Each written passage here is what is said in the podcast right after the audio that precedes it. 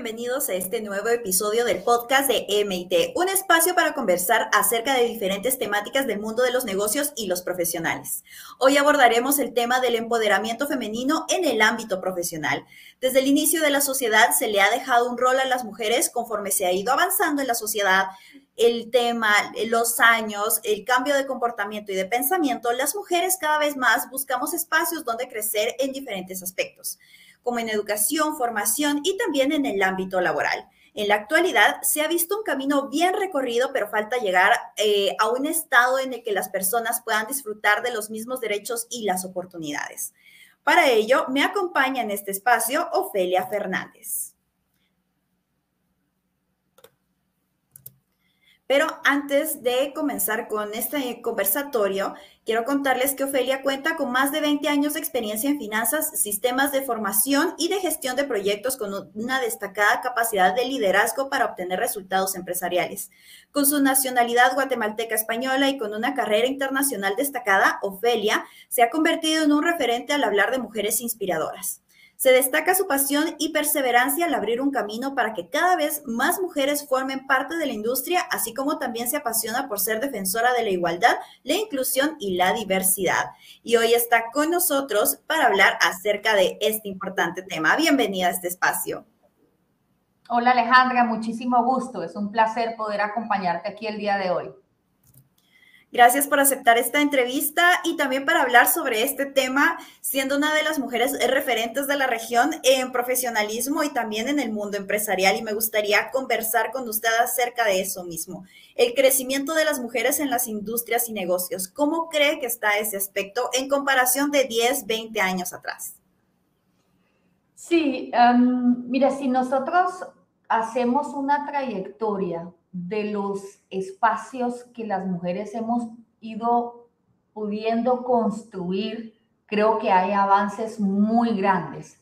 Si yo me remonto a 20 años atrás, cuando yo estaba prácticamente cerrando la universidad, eh, era muy poco común ver mujeres en áreas que eran predominantemente masculinas, por ejemplo, IT, finanzas, eh, muchísimas veces veías muchísimas mujeres en estudios, pero cada vez eran menos en las empresas. Siempre había una base bastante que estudiaba, pero muy poquitas que luego van subiendo y sobre todo que van desarrollando carreras exitosas. Yo creo que el avance se va viendo cada vez más. Lo que, lo que nosotros queremos y y, lo que también la industria apoya, sobre todo en la empresa eh, que yo tengo el, placer y el honor de poder trabajar, es Diageo, eh, han liderado una inclusión de talento femenino en, en muchos ámbitos y en diferentes industrias. O sea, el avance sí está allí.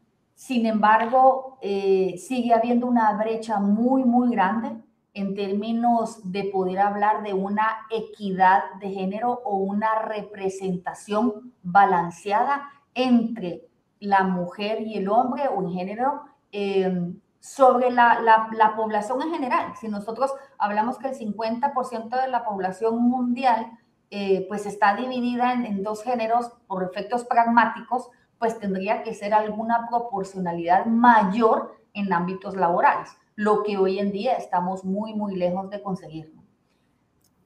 Claro, y precisamente esa era nuestra siguiente temática.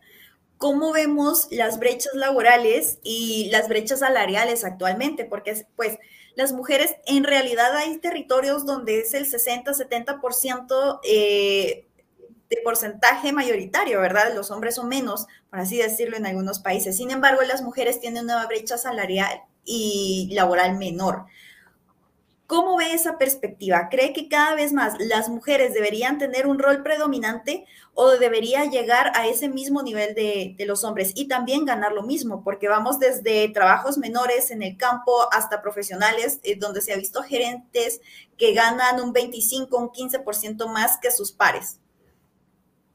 Sí, mira, esto, es un tema que a mí realmente me, me apasiona cuando tú también me describiste un poco. Es una agenda que para mí Mm, es importante eh, por el legado y por lo que quiero yo impactar en generaciones futuras.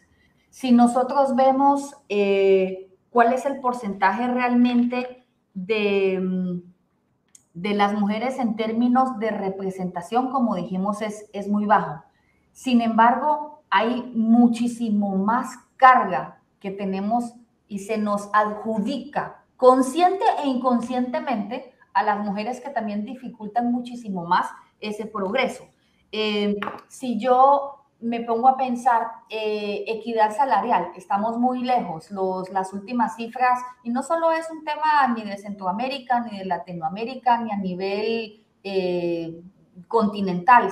Creo que los últimos estudios era solamente Dinamarca, si mal no recuerdo, es el único país que realmente puede decir que se paga exactamente lo mismo, obviamente comparando eh, capacidades, experiencia, independientemente del género. Y se trata de eso, se trata de igualdad de oportunidades, se trata de meritocracia, se trata de que el mismo valor del impacto y del trabajo sea igualmente remunerado independientemente si del que lo ejecuta sea un hombre o una mujer. Y yo creo que ese es el pensamiento también que tenemos que seguir desarrollando. Yo no espero que me paguen más o menos porque el trabajo que yo genero sea yo hombre o mujer, simplemente espero que tenga el mismo valor y que la remuneración sea igual sin que el género sea un factor determinante.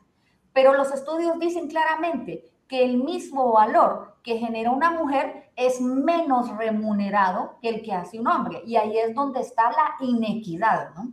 Yo creo que a mí me gusta siempre abordar este tema desde el lado de la construcción y cómo nosotros somos aliados desde el ámbito profesional, que seamos aliados desde el ámbito de la justicia. Igual que yo no quiero que una persona esté mal remunerada por un trabajo, sea un hombre o mujer, creo que hay una desigualdad muchísimo más grande vista de una perspectiva de género, que no debería pasar. Entonces ahí todavía tenemos una brecha muy grande. Creo que tiene muchos, muchos aspectos.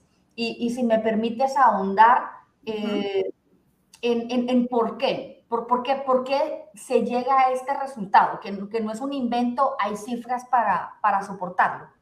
Mucho tiene que ver con la manera que nos educan. Por ejemplo, las mujeres tenemos, cuando nosotros aplicamos un trabajo, siempre miramos que, que, tengamos, o sea, si un trabajo pide 10 cosas, nosotros si no tenemos las 10, no, aplicamos. No aplicamos. No llenamos los requisitos. Los hombres están educados a tener un, un apetito del riesgo muchísimo mayor. Entonces, si ellos, eh, si ellos llegan a tres o cuatro requisitos, aplican. Entonces, se lanzan más, piden más, son, son muchísimo más eh, eh, demanding, o sea, em, negocian con muchísimo más confort de lo que normalmente hacemos las mujeres. Tienen como el concepto de mérito más amplio que las mujeres, porque nosotros creemos que necesitamos tener absolutamente todas las capacidades que se exigen y un poco más porque creemos que si no, no somos suficientes para ese puesto. Mientras que un hombre dice que puedo perder, yo sé que puedo, yo sé que tengo esas capacidades y no es que sea una generalidad. Hay muchas mujeres que incluso dicen, eh, bueno, no, no aplico eso, pero yo sé que puedo, yo sé que puedo aprender y yo sé que puedo hacerlo. Pero también hay estudios que dicen que recursos humanos también ahí es donde entra un cierto tope porque a las mujeres sí nos exigen cumplir los parámetros que están establecidos para ese puesto de trabajo, más no a los hombres. Y muchas veces ni siquiera llegamos al proceso de una entrevista, ni siquiera nos conocen. E incluso hay otros estudios que dicen que ahora deberíamos mandar lo que llaman un CV en blanco o un CV con candado. Solo mandar un nombre, un apellido o solo mandar capacidades sin foto, sin género, sin absolutamente nada para que sea la contratación de las capacidades y habilidades, más no un género o que determine eso. O también se estaba hablando de dejar de consultar, por ejemplo, si la, si la mujer es soltera, si tiene hijos, si no tiene hijos, si cuál es su plan de vida, porque incluso salió en muchos medios de comunicación que realmente las mujeres dejan de tener la misma oportunidad para un puesto de trabajo desde el momento en que le hacen el doble de preguntas personales que a un hombre. Y muchas, veces, y muchas veces eso es lo que pasa. Muchas mujeres tienen las capacidades, tiene, cumplen con los 10 puntos, 11 o 12, pero dicen, yo no me siento cómodo hablando de mi vida personal. En cambio, un hombre tiene la habilidad, digamos, o fue criado para decir, me lo merezco y lo voy a ir por ello. Aunque no tenga las capacidades, yo me arreglo en el camino. Entonces, absolutamente. Totalmente lo que decía. Nos están criando incluso de una manera diferente. Y creo que es lo que debería irse cambiando, porque también eh, es eso mismo, deberían eh, pagarnos igual por lo, el mismo trabajo, la misma capacidad y e incluso la misma escolaridad o el mismo puesto que se hace, que se desempeña, debería ser un pago porque eso es, no porque voy a evaluar quién es, no porque voy a evaluar qué género tiene, no porque voy a evaluar, ah, porque tiene que distanciarse de alguna manera. Entonces, creo que esos son, son los puntos muy válidos de lo que nos estaba comentando. No, fantástico. Mira, y hay una, hay una, por ejemplo, diario nosotros tenemos unos entrenamientos muy bonitos de sesgos inconscientes. Y eso es algo que mientras nosotros no llevemos a la conciencia que ocurren, todo lo que tú has dicho, son sesgos inconscientes que muchos de nosotros tenemos. Y, digo nosotros deliberadamente, porque nosotros, mujeres y hombres, uno mismo hace las mismas cosas y uno se no se da cuenta. Por ejemplo, te, te pongo ejemplos personales y eso a mí me ha pasado fuera también de esta región. Yo esa historia la cuento mucho porque, porque realmente me encanta. Yo cuando tuve uno de mis primeros ascensos de gerente en Alemania, tuve una entrevista de trabajo. Entré, me presenté, era un señor que trabaja en, en que le tengo muchísimo cariño, aún tenemos mucha relación, me llama todos los años para mi cumpleaños, el señor doctor Klassen, así se llamaba, me recuerdo perfecto. Él me entrevistó, yo me presenté, le conté un poco lo que hacía, los proyectos, era un tema de transformación financiera, y él me dijo, en cinco minutos usted me ha, me ha verificado todo lo que me han dicho de usted. Y yo le dije, y cuénteme qué le han dicho. Y él me dijo que usted es muy pushy. Y utilizó esa palabra. Para un señor ejecutivo alemán no era una palabra que realmente fuera parte de su vocabulario cotidiano. Y yo le dije, señor Klassen, ¿sabe qué? Si yo fuera hombre, dirían que yo soy em, demanding, diría que yo soy ambiciosa, pero como soy mujer, entonces dicen que soy push. El señor ese, yo me recuerdo, se le cayó la cara, se le cayó la cara y me dijo, señora Fernández, usted tiene razón, yo la necesito a usted en mi equipo. me, lo dijo así porque él se dio cuenta que lo que yo le decía era cierto. Y así es. Si nosotras, por ejemplo, yo soy una persona súper retadora, soy una persona muy ambiciosa, yo me, me muevo mucho por la sensación de logro, pero si esa misma actitud tiene un nombre, es ambicioso, es retador, es un eh, exitoso. Yo, yo soy agresiva. Eh, me explico, la, exactamente intensa, ¿no? El mismo behavior, exactamente el mismo behavior hecho por un hombre es visto de la manera positiva. El mismo behavior hecho por una mujer está visto de la manera negativa. Y esos son sesgos que pasan, que pasan, así es. Si yo soy, si hablo mucho, uy, es muy elocuente, se expresa muy bien. Ah, no, yo soy la canzona. Es, muchísimo, muchísimo pasa. Yo me doy cuenta de eso y, es una trayectoria. Otro dato interesante, de Alejandra. Estuvieron haciendo eh, mm, pruebas de cómo ahora Machine Learning y la inteligencia artificial pueden filtrar eh, candidatos y le pusieron a leer toda la literatura, ¿no? Si tú te das cuenta, lo que aprende ese robot es que las mujeres se nos califica por nuestra apariencia.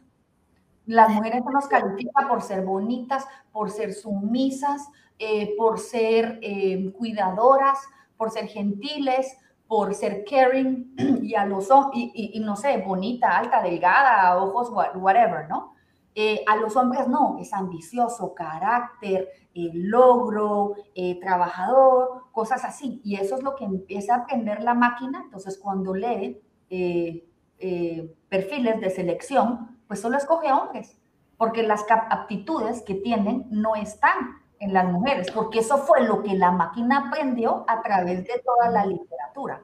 Entonces nos vamos viendo cómo nosotros estamos precondicionados actuar de una manera, ¿no? Y es lo que no queremos. Yo no le digo a mis hijas que, que se callen, ni le digo a mi hijo que hable. O sea, que hablen los tres, ¿no?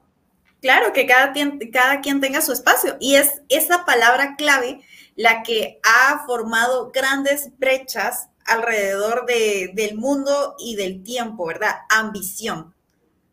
Porque la ambición en un hombre está bien vista como un profesional que va a llegar lejos, pero si una mujer es ambiciosa, entonces esa mujer tiene sed de poder solamente, que solo lo quiere tener porque quiere sentir eso, pero no porque puede llevar a otro nivel a su empresa, a su puesto, a su gente sino que lo están viendo desde esa manera, ¿verdad? Y ese ha sido el adjetivo calificativo más predominante para las mujeres en los últimos 10 años, según investigaciones de recursos humanos, porque dicen y detallan que cuando detachan a una mujer de ambiciosa, entonces vienen alrededor de otros adjetivos, ¿verdad? Que es maliciosa, que puede ser abusiva y que puede venir y querer el poder a la fuerza. Cuando en realidad si se traslada a un hombre, entonces es un buen líder. Y no necesariamente tiene que ser así. Pero igual, ahí es donde entra la igualdad. No podemos generacionar por hombres o por mujeres, sino que tenemos que ir variando por personas. Entonces también lo que se había establecido en los nuevos parámetros de inteligencia artificial es dejar de lado eh, el género y el sexo, sino que solo meter información eh, sobre capacidades y habilidades para que también cuando se sometan a pruebas y se sometan a ese tipo de cuestionamientos sea totalmente integral y que se tome la decisión basándose en la meritocracia más que en, lo que podría decir porque es bonita, porque ha tenido este recorrido o porque tiene, sino que se base más en las habilidades. Y también se ha dicho que dejen de poner en los puestos de trabajo que si es una mujer tiene que tener cierto rango de edad, que no puede tener hijos, que tiene que ser soltera, que tiene que tener ciertas medidas, cierto peso, cierta altura, cierta, ciertos cuestionamientos y que también tiene que cumplir con parámetros dentro de las empresas. Y eso es algo que se ha roto en los últimos cinco años incluso. O sea, hace siete años todavía las mujeres al utilizar ciertos eh, uniformes, por ejemplo, tenían que cumplir con ciertos parámetros. No se puede pintar las uñas de este color, no se puede maquillar de esta manera. Entonces, incluso las empresas van limitando a las mujeres no solo en sus capacidades, sino también en su forma de ser, mientras que a los hombres según estadísticas, se les juzga menos por cómo se comportan y se visten que a las mujeres. Entonces, eso nos lleva a otro, a otro punto de vista, ¿verdad? ¿Por qué las mujeres no tienen tanto, tanta predominancia, por así decirlo, en puestos claves? Y muchas veces dicen, según estudios, que es por la forma en la que se comportan cuando entran a las empresas. ¿Usted qué tiene para comentarnos sobre eso? Mm. Mira, si quieres, mm, permíteme dar un poquito de contexto de lo que has dicho. Em, yo creo que la conversación siempre gira alrededor de inclusión y diversidad. Ese para mí es como el eje central de, muchísimas conversaciones y de esta principalmente.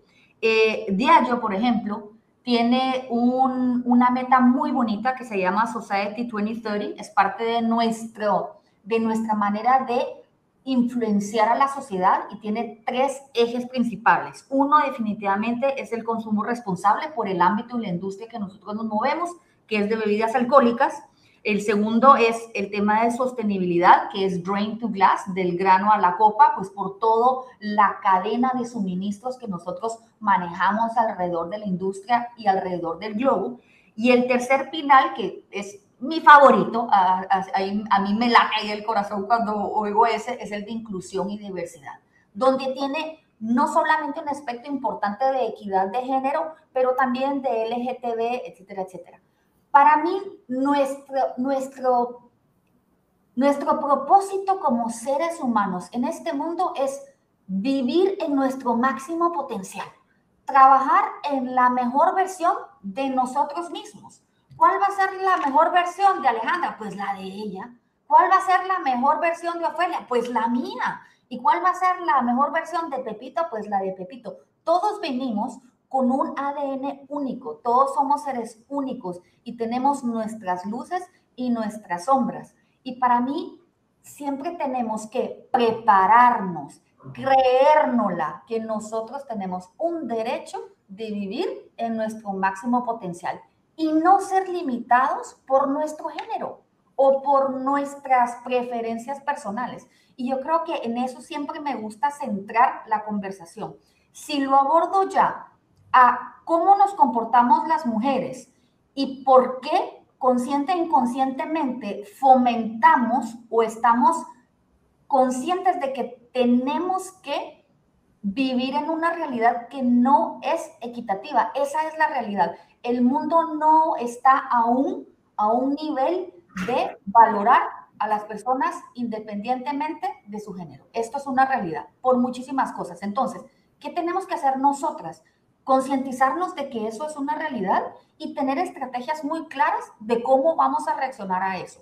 Lo primero es, usted es dueño de su vida. Usted quiere ser profesional, prepárese. ¿Lo tiene que ser? No, uno puede ser perfectamente feliz en un rol clásico de mamá, en un rol clásico que no tenga eso. Eso está también bien. O sea, no, no, no es, esto no se puede manejar como una imposición, ¿no? Cada quien tiene que saber qué es lo que él quiere. Pero si yo quiero ser profesional, tengo que, tendría que tener la posibilidad de serlo, aunque yo sea mujer. ¿O por qué tiene que ser el aunque? ¿no? Entonces nosotros empezamos a comportarnos como que si nosotros no nos mereciéramos estar ahí, como si nosotros tuviésemos que estar pidiendo perdón por ocupar puestos de liderazgo. Pues no, yo no tengo por qué estar pidiendo perdón, yo me lo gané, yo trabajé 20 años y estudié un montón de años más para llegar a donde estoy, nadie me lo regaló. Entonces, uno también tiene que empezar a ocupar esos espacios y sentirse cómodos, porque la historia del mundo es que hemos sido liderados por cabezas imperfectas toda la vida y nosotras no vamos a alcanzar la perfección para ser líderes, simplemente vamos a acompañar en ese viaje. Pero creemos que tenemos que ser perfectas para llegar. No, yo puedo ser líder y no soy perfecta, soy una persona vulnerable, con sentimientos, con luces, con sombras, con áreas de oportunidad y fortalezas, como todo el mundo. Pero tengo que ser yo y enfocar mi energía en mi máximo potencial y mi mejor versión. Cuando uno empieza a enfocar su energía en tratar de ser algo que uno no es, eso es un desperdicio, porque nunca lo vas a hacer bien, ¿no? Entonces creo que es el tema de creérnoslo, preparárnoslo, buscar esas oportunidades y estar conscientes que uno mismo tiene esos sesgos y que no queremos trasladarlos a los demás y saber que puede ser que los otros los tengan y nosotros saber reaccionar a ellos sin ofender y siendo muy, muy inteligente. Yo creo que eso también es parte como de qué podemos hacer nosotros cuando nos comportamos en empresas, ¿no? Yo le digo a la gente, a mí me dejas hablar, no he terminado. Yo no voy a estar disculpándome por decir cada cosa que digo, ¿no? Fíjate bien en las, en las reuniones, los hombres no se disculpan por hablar. Las que siempre se disculpan por hablar son las mujeres, siempre. Y, no, son cositas que van pasando, ¿no? Sí, son cositas pequeñas que nosotros lo vemos como microacciones que, que ya tenemos eh, metidas. Por ejemplo, nosotros decimos disculpen antes de hablar. ¿Cuándo se ha visto eso en, en otro tipo de, de, personas? O disculparnos porque de repente nos atrasamos 10 minutos, porque no contestamos inmediatamente, porque no fuimos las que pensamos en ciertos aspectos que nos han ido eh, delegando a lo largo del tiempo, ¿verdad? Cosas pequeñas como, ay, olvidé, olvidamos pedir cafés y, y, voltean a ver siempre a la mujer como... Así, o la que nota, la que lleva el café. Mira, yo, yo, te voy a contar otra anécdota personal. Eh, yo me, cuando yo entré a trabajar en Diallo, el 2017, el, el predecesor mío tenía exactamente la misma condición, la misma condición que yo, casado y tres hijos. Yo cada vez que entraba ahí, era el puesto de gerente general del Centro de Servicios Financieros que yo llevaba desde Bogotá. La gente me, lo dijo 20 veces y, hasta el día de hoy eso lo oigo, no sé, un par de veces a la semana por lo menos. Dicen, Ofelia, ¿y tú eres casada? ¡Uy! ¡Wow! y tienes tres hijos. A la qué suerte tienes. Qué suerte tienes de que tu esposo te apoya y te ayuda. Eso lo oigo así como, no sé, cada tanto. Yo un día le dije a Gonzalo, mira Gonzalo, ¿tú alguna vez has vivido esta situación? Tú vas a algún lugar y te dicen, Gonzalo, tú eres casado. ¡Wow! Gonzalo, y tú tienes tres hijos. ¡Wow! Ay, Gonzalo, qué suerte tienes que tienes una esposa que te apoya. En la vida le han dicho eso él a él. Yo tengo que estar eternamente agradecida y disculparme con, con la humanidad porque tengo esposo y hijos y mi esposo pues es un santo, aparte que lo sea o no, o sea, yo sí le estoy agradecida, me explico, pero, pero eh, ¿por qué tiene que ser el género siempre la diversidad? Porque, porque, tiene, porque no puede ser igual, al final las familias somos un equipo, ¿no? Y cada uno aporta, pero siempre es como que a mí me están haciendo un favor y, y, el, y el hombre, él es está haciendo su rol y qué bonito, o sea, es como lo más normal del mundo. Eh, aparte los otros comentarios que escucha siempre, que qué mala madre, que yo sacrifiqué a mis... Bueno, eso es... Mm, siempre con el paquete. Eso siempre va a ocurrir y siempre va a existir de alguna manera. Y si no va a ser la maternidad, va a ser eh, el ámbito de pareja y si no, el ámbito de ama, ama de casa, al final siempre va a haber una opinión externa que, venga y limite de alguna manera las capacidades de una mujer de mantener todo el control eh, o no de su, de, su, de su vida personal también, de su vida familiar, y que no tendría que ser motivo, ni razón, ni circunstancia para fallar, entre comillas, o para que eso limite el trabajo que se hace día a día.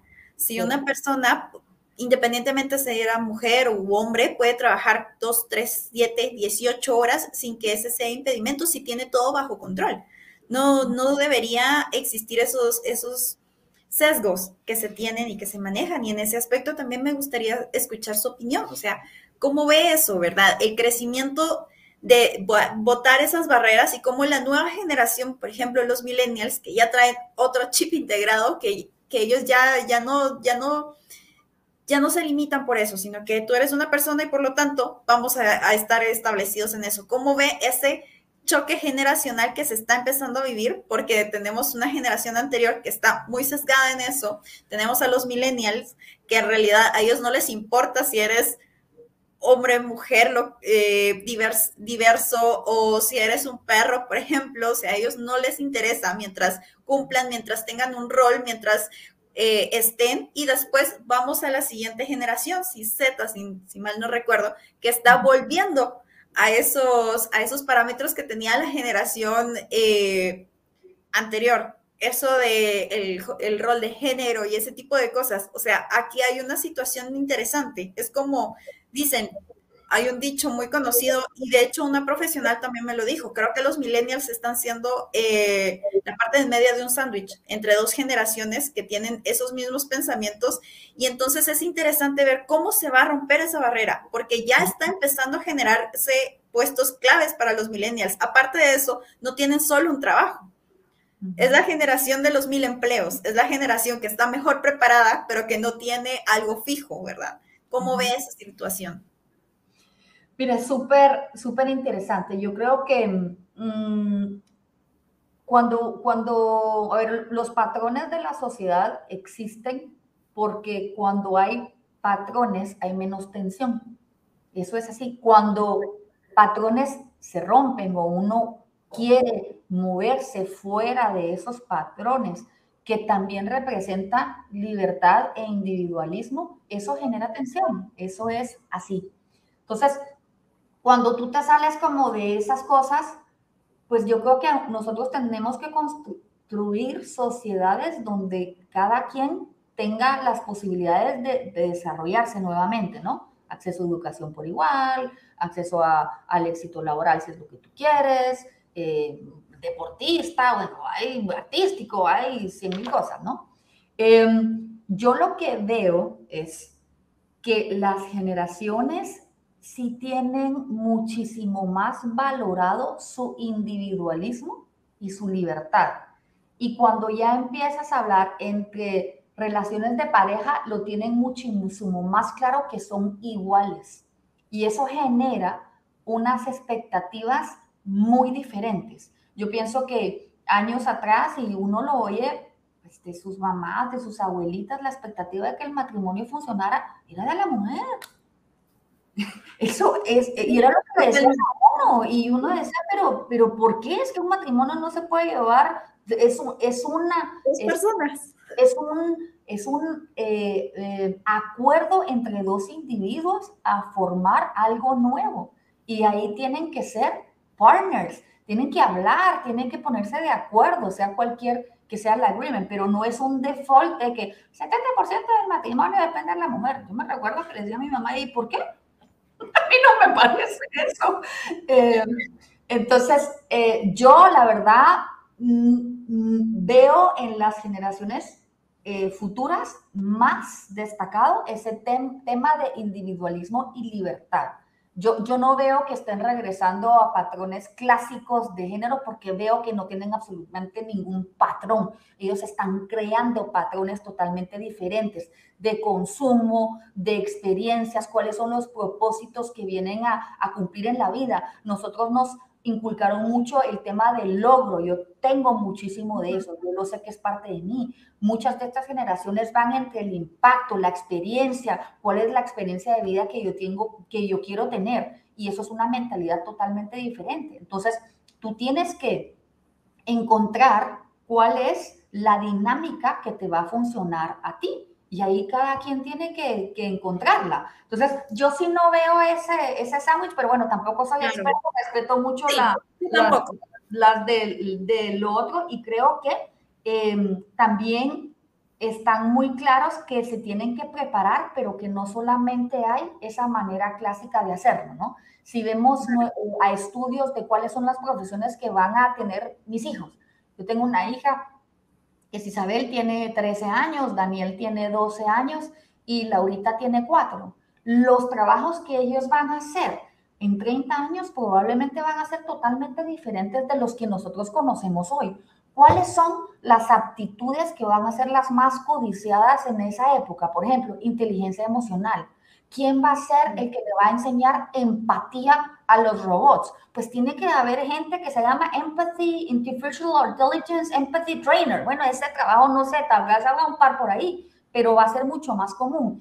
Todo en esa área de soft skills, que las mujeres, por ejemplo, somos muy buenas, creo que vamos a tener una ventaja, ¿no?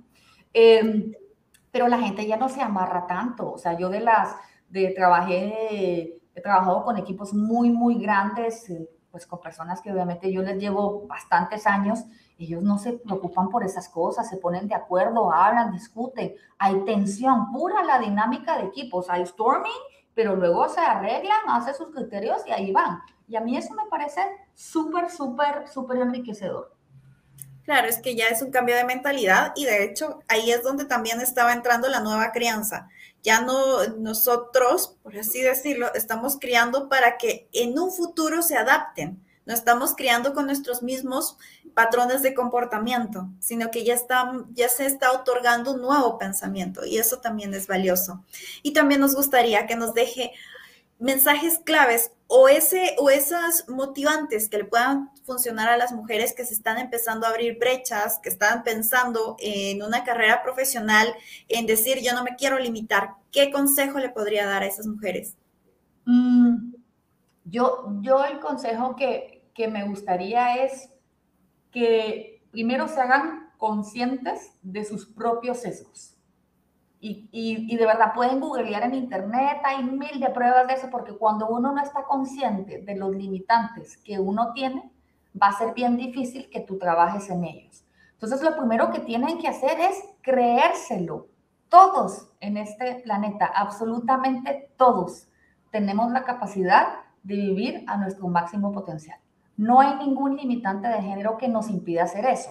Que tenemos que prepararnos, por supuesto tenemos que prepararnos. Tenemos que tener unas experiencias que nos enriquezcan. Claro que sí. Busquen muy, muy bien su pareja. Yo siempre digo que el hombre que realmente te ama es el que te quiere ver feliz.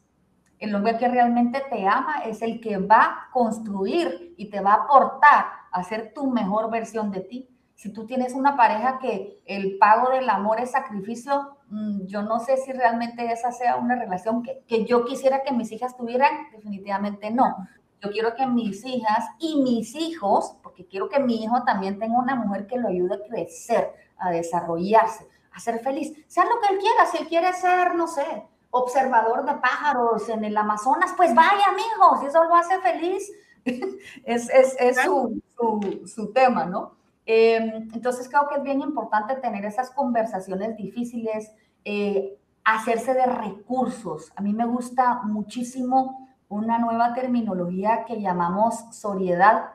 Eh, por ejemplo, nosotros en, en, en, el comité ejecutivo de Diallo eh, somos muchas mujeres y creo que nos apoyamos las unas a las otras mucho. Decimos, como yo te ayudo tú a crecer, como tú me ayudas a mí a crecer, porque somos diferentes y tal vez yo tendría que aprender más de eso que tú tienes tú y yo te puedo aportar con eso que tal vez yo hago, hago mejor.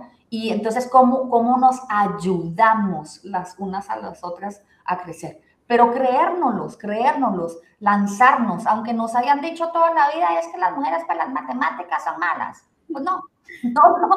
No, eh, no todas. No, no todas. Entonces creo que es eh, algo de, de cuál, qué es lo que yo quiero, cómo me lo creo, cómo me preparo, cómo me hago consciente de los sesgos que yo tengo respecto al género, los que están en mi entorno y, y buscarse recursos, pareja, amigos, mentores que me ayuden a ir desarrollando lo que yo ambiciono para mi vida. Claro, muy interesante y muy importante también. O sea, los puntos que nos ha dado, creo que es valioso, es importante y a veces necesitamos escucharlo. A veces lo sabemos, pero necesitamos escucharlo para, para rectificar y verificar que sí, nosotros tenemos potencial y sí, tenemos razón de seguir adelante y sí, tenemos razón y capacidades para estar al mismo nivel de cualquier persona. Ha sido una eh, plática espectacular. Gracias por acompañarnos en este espacio. Muchísimas gracias, Alejandra. Un gusto. Y pues el espacio está abierto para cuando quiera volver a hablarnos de otros temas, abordarlo también eh, tal vez con otras personas. Así que muchas gracias. Encantada. De esta manera finalizamos este episodio y le recordamos que esta nueva temporada estamos abordando nuevas temáticas con ejes diferentes y diversos que le aporten a usted el profesional de hoy. Soy Alejandra Samayoa, editora en jefe para la comunidad de mercados y tendencias. Hasta la próxima.